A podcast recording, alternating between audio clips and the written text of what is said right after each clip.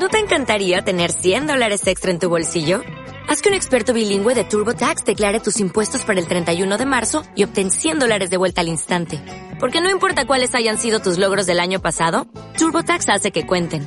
Obtén 100 dólares de vuelta y tus impuestos con 100% de precisión. Solo con Intuit TurboTax.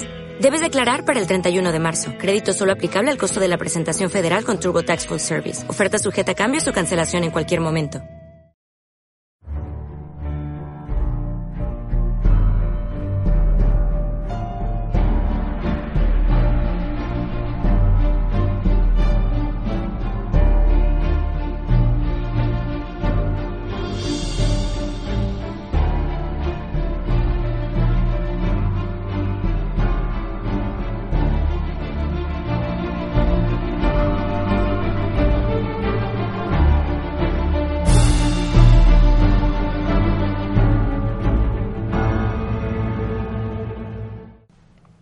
Buenos días, bienvenidos a un programa más de La Voz de las Letras. Mi nombre es Alejandro y como siempre estoy rodeado de mis compañeros amigos. Eladio, buenos días. Buenos días. Por supuesto Celia, ¿qué tal? Buenos días. Hola, ¿qué tal? Hoy tenemos a una invitada especial, alumna de Historia de, de la UCLM.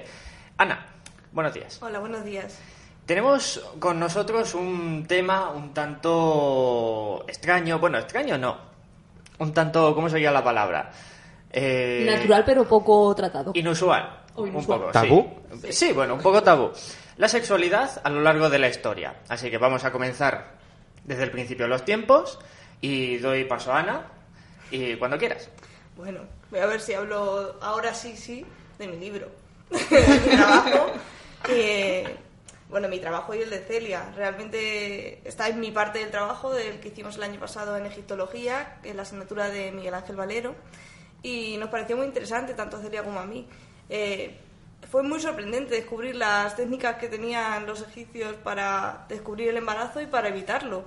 Eh, es bastante sorprendente, pero bueno, primero vamos a, a ver un poco eh, en qué paraje nos estamos situando. Realmente Egipto es una de las culturas más antiguas, que, de las que tenemos muchos datos, porque antes de eso podemos traernos la prehistoria, pero realmente no sabemos cómo podía ser la reproducción en esos ambientes o cómo podía ser la instalación de la, de la mm, institución de la familia, porque dudo mucho que fuera lo que conocemos hoy en día.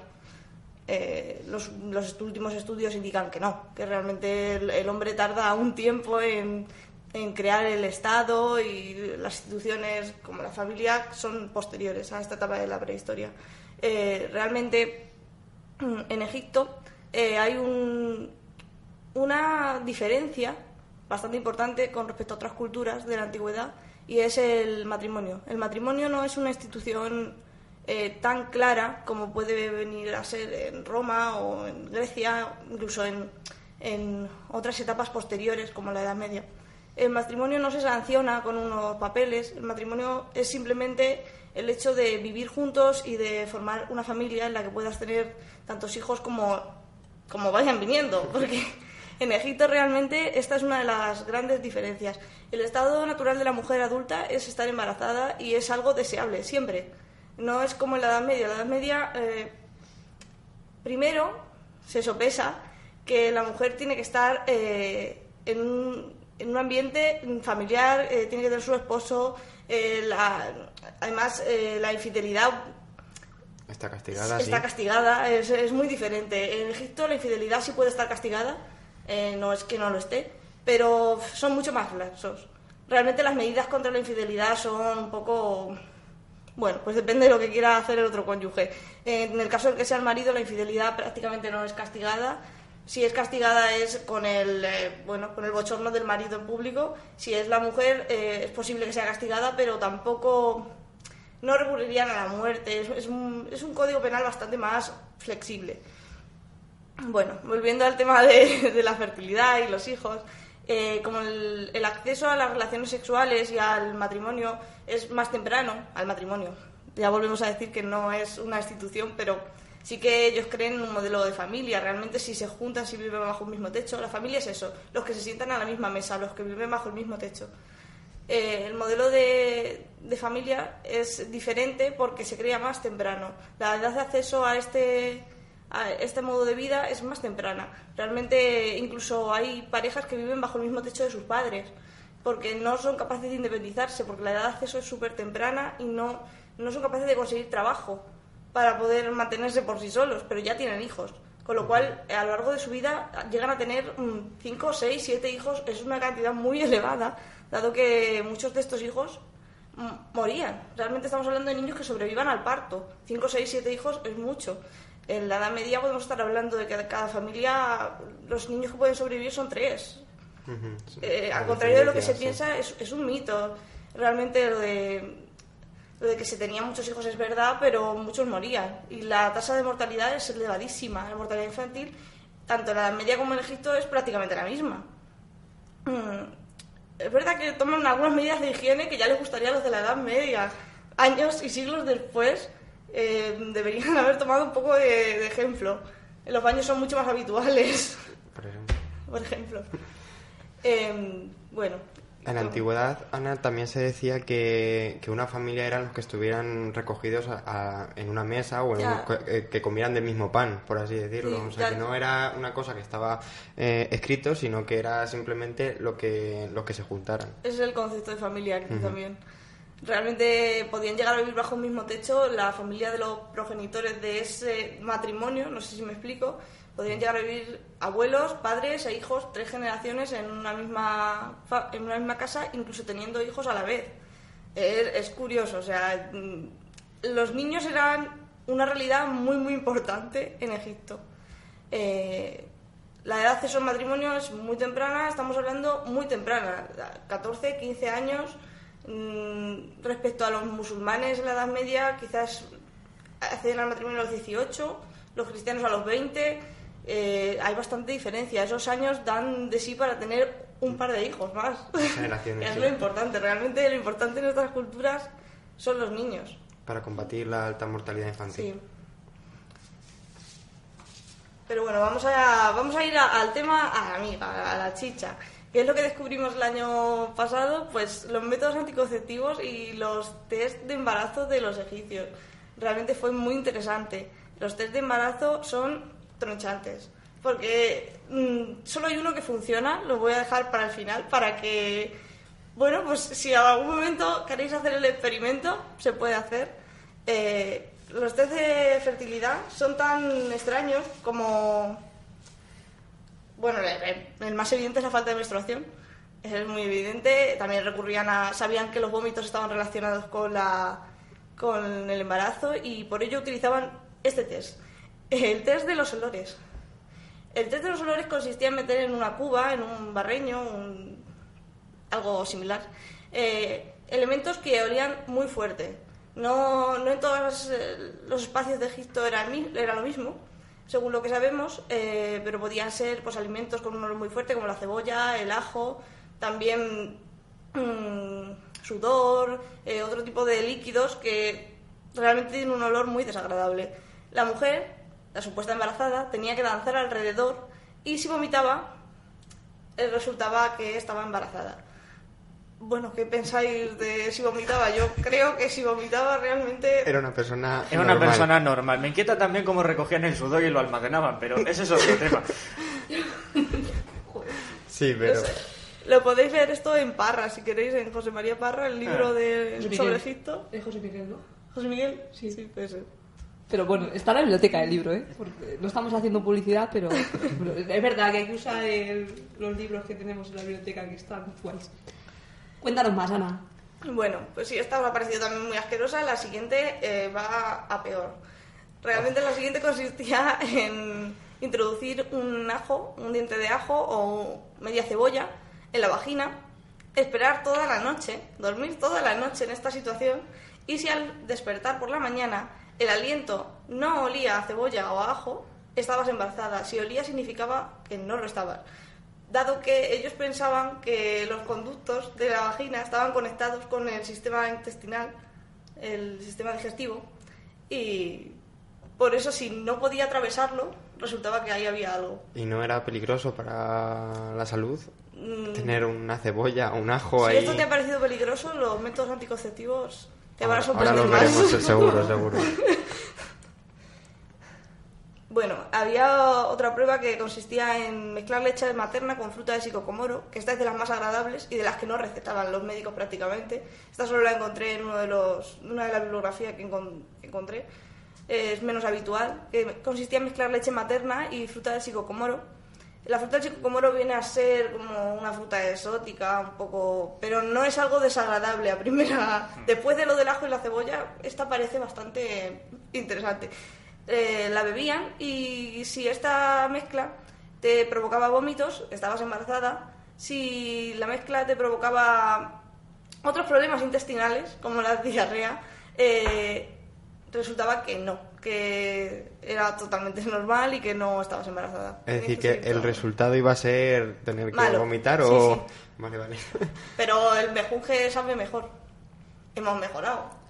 Puede ser, puede ser. totalmente. De meterse una cebolla por la vagina. O sea, a ti te dan las tres opciones y dame, dame el seco moro ese, porque no. Bueno, pues resulta que la única que funcionaba es la más fácil de hacer y la menos mm, mala. Horripilante. La menos La horripilante. menos mala. Eh, la más fácil es la del trigo y la cebada. Eh, sigue funcionando. No funciona para lo que ellos creían. Ellos creían que esta prueba les podía indicar el sexo del bebé, el género.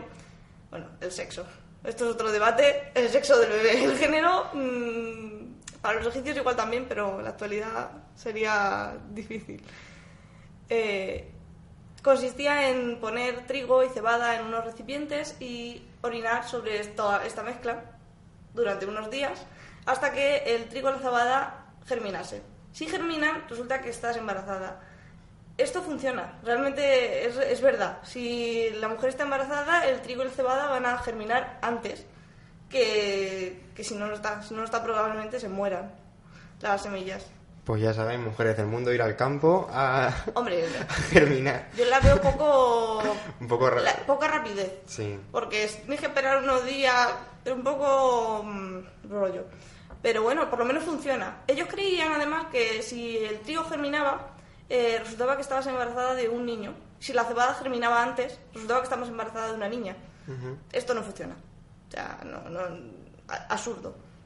A día de hoy con los conocimientos científicos que tenemos es absurdo y... Es azul hacerlo, sí. Pero Pero por bueno, lo menos tenemos un método que, que sí que sí, sí, podía y no te tienes que- indicarlo. no tienes que coger cebollas y ajos, que es una cosa... Sí, no es tan peligroso para la salud. Claro. No es peligroso para la salud. Bueno, pues si la mujer conseguía el embarazo, avanzaríamos hacia la etapa del parto, algo pues bastante rodeado de un misticismo y un ritual muy especial en todas estas culturas. En la egipcia creo que aún más. Eh, la mujer daba luz en una sala totalmente decorada con motivos eróticos, cosa que a lo mejor sorprende, pero era así. Eh, en esta sala solo podían entrar las mujeres que ayudaban a esta mujer. Era una sala reservada al género femenino. Eh, y la mujer eh, debía colocarse en cuclillas y dar a luz de esta manera. Realmente es una forma muy natural de dar a luz, aunque a, a día de hoy la hayamos sustituido. Y bueno, pues eh, de esta manera llegaban los niños a- al mundo En Egipto. En Egipto. en Egipto. Eh, estaban protegidas en todo momento por el dios Bes, que, que es como una especie de demonio. Si lo queréis ver, os recomiendo que pongáis Bes, B-E-S, y mirad a ver. Es un dios un poco peculiar, porque ellos creían que estaba relacionado con la muerte y la maldad, y en cambio creían que era bueno que les protegiese en este momento. Es un poco. Es extraña la relación. extraño, ¿no? También tenía a la diosa hipopótamo, que está así, está muy relacionada con la fertilidad, y Hathor, como ya sabemos, una diosa muy relacionada con las mujeres. Ay, Dios, mi moneda. La moneda. Que no falten en ningún programa las monedas. Bueno, una vez que llegaba el niño al mundo, lo, lo más importante sería presentarlo en sociedad, porque este niño hasta que no, no estuviera introducido en la sociedad no realmente no representaba a un individuo, una persona como tal. Eh, en muchas otras culturas aparece esto. Realmente los niños pasan por un periodo de prueba, entre comillas, esperan unos días porque la mortalidad infantil era muy elevada y si este niño moría no merecía la pena ponerle un nombre. La madre, en el caso de Egipto, ponía un nombre provisional al niño y cuando este niño era presentado en sociedad y se, se le admitía en la casa que el padre era el responsable de esto, se le daba otro nombre, que sería el nombre oficial y que se utilizaría en la mayoría de momentos de- durante su vida. Es decir, que una persona en, Egip- en Egipcio, eh, en Egipto, perdón, eh, tenía dos nombres. Sí, sí, pero el primer nombre queda reservado al ámbito familiar. Queda reservado pues a su madre, el, el ámbito más privado, ¿no? O sea, a lo mejor no se llegaba ni a saber el No, nombre. no, no era muy común. Pero este, este acto de presentación realmente es, es curioso porque si el padre aceptaba al niño daba igual. Da igual incluso que no estuvieran viviendo juntos, porque en ese momento se procedía a la mudanza y acababan viviendo juntos y formando la familia. Hay poca burocracia en Egipto respecto a este tema. Y ahora vamos a ir un poco con los métodos anticonceptivos, que son de los más inusuales. No os recomiendo que utilicéis ninguno. No lo hagan en sus casas, oyentes. Ninguno, por favor. Eh, no, no funcionan. funcionan mal. Oye, pero la tarde la pasas. Y tienen que ser hasta peligrosos. Creo ¿no? que- Es sabéis. peligroso. Creo que, creo que Hasta estáis, peligrosos. sí, estáis diciendo esto porque no los conocéis. Celia, Exactamente. Celia no, no se ha atrevido a decir que la tarde la pasas. La tarde igual la pasas en el hospital. Es posible. Son asquerosos. Son un poco raros. Son un poco asquerosos. Bueno, primero tenemos los dos naturales que los conocían perfectamente, igual que otras culturas. La lactancia prolongada sirve como método anticonceptivo, no funciona al 100%, ni hoy en día tampoco, nunca. Pero es verdad que retrasa el momento en el que la menstruación vuelve a la, a la mujer eh, y puede retardar el, tener un nuevo embarazo. Ellos seguían alimentando a los bebés con lactancia materna hasta los dos años y medio, tres años. Se procuraba que llegase a los tres años, si no dos años y medio. Y esto servía como método anticonceptivo. Mal que bien, servía para algo. También practicaban el co- coitus interruptus, como, como todo el mundo puede saber lo que es. Tampoco creo que haga falta eh, dar más explicaciones. Una traducción, una traducción literal no hace falta, no, no, No hace falta. Pero eh, los métodos anticonceptivos menos conocidos son quizá el preservativo de tripas, que ya existía. Eh, hay modelos muy arcaicos de, de este tipo de, de utensilios, porque son verdaderos utensilios. No penséis que es una cosa sencillita, es una cosa muy difícil de elaborar, con sus costuras y su... Es que es complicado los reutilizaban, o sea, era un método bastante frecuente. Pero sobre todo era muy frecuente entre las, entre las prostitutas, entre el, el bajo mundo. Era menos frecuente en el caso de los matrimonios. Los, los matrimonios utilizaban otras cosas, recomendadas por los médicos. Lo más común eran los tapones vaginales. Mm, Aquí viene el, el- el- el momento en el que Celia os ha dicho que igual la tarde la pasas En el hospital. En mal, hospital. en el hospital. Eh, utilizaban tapones vaginales de cosas tan extrañas como miel y puntas de acacia. Las puntas de acacia eh, son una especie... Sí, sí. sí. Ah, sí, sí. En, en este programa es que nos falta grabarlo que para que sí, vean las caras. Serían las caras que Totalmente. o sea, que Las puntas de acacia son una especie de semillitas, una cosa pequeñita, que se hincha al contacto con los líquidos y se vuelve gomosa. Se vuelve como la goma arábiga eh, y vale como tapón. Pero este todavía puede pasar. Eh, lo más comunes eran los tapones eh, vaginales con excrementos, entre ellos el excremento de cocodrilo, era muy utilizado. Buf, Todo esto mezclado con miel. La miel valía pues, para un poco pegamento. pues perfecto para una Vale. infección. Es, es maravilloso para una infección, sobre todo si no se retiraba a tiempo. Pero los médicos solían recomendar este tipo de métodos. Era lo más común. También utilizaban muchos brebajes, que no valían para nada, porque los tapones vaginales son poco efectivos, muy, muy poco efectivos, pero de algo sirven. Eh, sí, si no, te, coges una infección y te mueres, algo evita, es verdad. Eh, pero los brebajes no, no, realmente no valen para nada. Pero los médicos los, los recetaban habitualmente. De hecho, hay recetas de brebajes para no quedar embarazada. Brebajes como leche materna con miel, que mm, podría ser... La miel ser. estaba presente en Sí, sí, todo. la- la o sea, miel- había probado miel sola. A lo mejor dice, oye, en vez de si la mezclamos, vamos a probarla al No lo 100%. sé, no lo sé. Debe haber excedente de leche materna y dijeron, pues... Que no esto sobra miel, mismo. échale miel. La usaban como un poco para todo, ¿no? Pero no solo en Egipto, yo creo que. Nos, nos acordamos todas de la las hidromiel, culturas- la, la cerveza con, también con Y bueno, pues hasta aquí un poco lo de los, los métodos los anticonceptivos. métodos anticonceptivos. Puedo señalar también que había un método abortivo mm, bastante eficaz para la época, No es que sea la repanocha, pero sí había un método abortivo. Además, era bastante peligroso. Consistía en un brebaje eh, llamado la sal del Bajo Egipto. No sabemos qué contenía el brebaje exactamente, pero provocaba un sangrado que expulsaba al embrión en una etapa temprano, temprana del embarazo. Si se hacía en una etapa bastante más avanzada, podía mm, causar malformaciones. No sabemos muy bien en qué consistía, pero era un poco peligroso. Es decir, en resumen de lo que has contado, Ana, en general hay métodos anticonceptivos que son algunos eficaces, pero la mayoría son peligrosos para la, para salud. Bueno, de la eficaces. mujer. Estamos algunos, hablando- algunos, en un término de...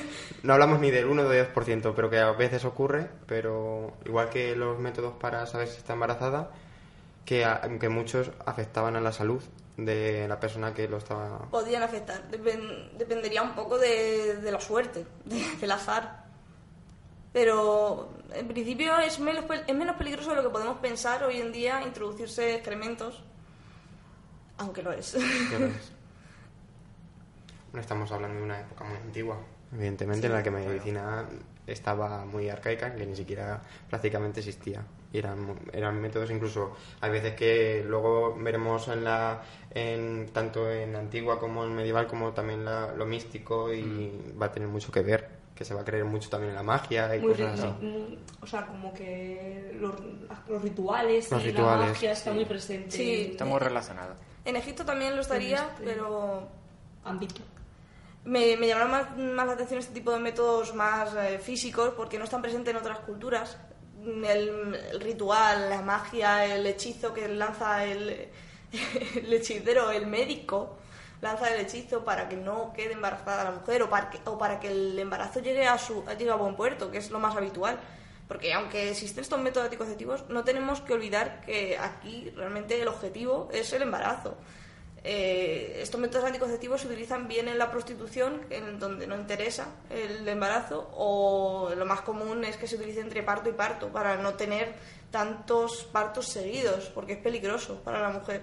La mortalidad es muy elevada y se intenta disminuir. Cierto. Sí, porque realmente ellos apostaban mucho por, por la fertilidad. De hecho, no lo quiero decir muy alto porque no me acuerdo bien, pero creo que también había como consejos de los médicos eh, para quedarse Sí. embarazada. Por ejemplo, se pensaba que mirar, que la pareja mirase al mismo sitio, ¿no? Sí, a, un- a un punto cardinal, un pero no punto. me acuerdo si era al, al- al norte, al este. Era, algo. pensé que, puede- o sea, era como que era más efectivo que se quedasen embarazadas. Sí. O también pensaban que, por ejemplo, te podías quedar embarazada por cualquier orificio. Es decir, ¿te acuerdas de eso? Sí, pero es, Que- eso yo que- no lo he leído en toda la bibliografía, apareció en, una de la, en uno de los escritos, pero igual Como que pertenece- si el semen pasaba por cualquier orificio femenino, ellos pensaban que te podías quedar embarazada. Sí, pero no creo que esto fuese así, se mantuviese durante todo el, el- toda la etapa de Egipto, sino que a lo mejor pertenece a uno de, las, de los primeros momentos o a algún enclave concreto. Eh, porque yo no lo he percibido así en toda la bibliografía, así que es verdad que aparece, pero Una pregunta a las dos que investigaste esto. ¿Había una educación sexual al respecto o era... O, porque como estáis explicando que algunos creían que, que eh, por si el semen entraba por, por otros orificios, por cualquiera, podía quedar embarazada, ¿no había una, una educación sexual que se, que se hiciera para, para saber estas cosas? O incluso lo que comentabas de los métodos, las formas de quedar... La respuesta es complicada porque nos estamos imaginando el sexo como, como lo percibe la cultura cristiana. Eh, el tabú sobre el sexo en Egipto es mucho menor. Prácticamente hay, la sexualidad es bastante libre. Los niños, de hecho, veían parejas realizando Sí, sí. el acto. O sea que no, no creo que existiera una, una educación sexual oficial, programada, pero sí que conocían estos... Sí, solo tenemos que recordarnos en Pompeya cu- cuando estuvimos que había elementos fálicos por toda la ciudad y eso lo puede Sí, ver quien quiera. ¿sabes? Había simbología por todos sitios. Sí, era mucho más libre que, el- que en la, la etapa cristiana. Además, el símbolo oficial de, la, de Pompeya era un miembro viril con alas. Los prostíbulos eran muy habituales. o sea, Exactamente. eh, nos estamos imaginando todo esto desde una óptica cristiana y es, es complicado quitarse de encima eso, pero el, el sexo no siempre ha sido tabú.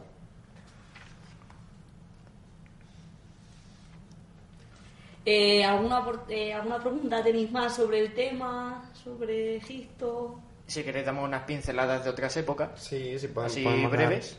Yo tengo sobre, investigué sobre, en la época, en la Edad Media, y es que un, famoso médico árabe, eh, Arab Ibn Said, Arif de Córdoba, mejor dicho, o muchas veces aparece así en, los escritos, que vivió en Córdoba entre el 918 y el 980 y dejó un libro llamado eh, El libro de la generación del feto.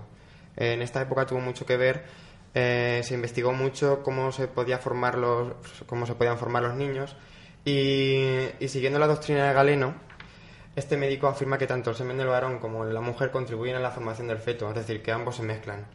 Y esto tiene también mucho que ver con lo que decía también Hipócrates, que explicó que el semen se reúne en el cerebro y que después de, y después de formarse en todo el, cuerpo y que su origen venía de, una, de la sangre fuerte y que, y que al agitarse en el acto sexual esto convertía una espuma que era el que daba el origen de la vida. Y también, claro, esto lo podemos relacionar con el mito de Afrodita, con que Afrodita, la diosa del amor, venía de, de la espuma del mar. Claro, su nombre significa, porque afro significa espuma y la espuma es el origen de la vida. Son una- unos estudios que se siguen haciendo en la, en la, en la Edad Media. Sobre todo los médicos, los médicos árabes, que sabemos que la medicina en, en Al-Ándalus y en, y en general en el mundo islámico fue mucho, se desarrolló mucho más que, por ejemplo, en los reinos cristianos. Sí. Totalmente de acuerdo. Realmente en las asignaturas que hemos podido tener hemos tocado muy poco estos temas, pero sí que se ha tocado el tema de la medicina y todo esto. Y es verdad que el mundo islámico iba muy, muy por delante de lo que podía ir el mundo cristiano. En gran parte porque los cristianos eh, rechazaron mucho aferrarse a las teorías que había en la antigüedad. Entonces tuvieron que empezar prácticamente de cero. Luego muchos cristianos bajaron a- al sur para ser, para ser tratados por médicos musulmanes. Pues nos estamos quedando sin tiempo, así que muchísimas gracias a todos por participar, muchísimas gracias a todos los oyentes. Ana, muchas gracias por participar en el programa de hoy. Y gracias a Eladio, gracias a Celia por estar aquí una semana más. Y muchísimas gracias a todos los oyentes y por difundir el programa y por seguir escuchándonos cada semana. Hasta el siguiente programa. Hasta luego. Hasta luego, Adiós. gracias.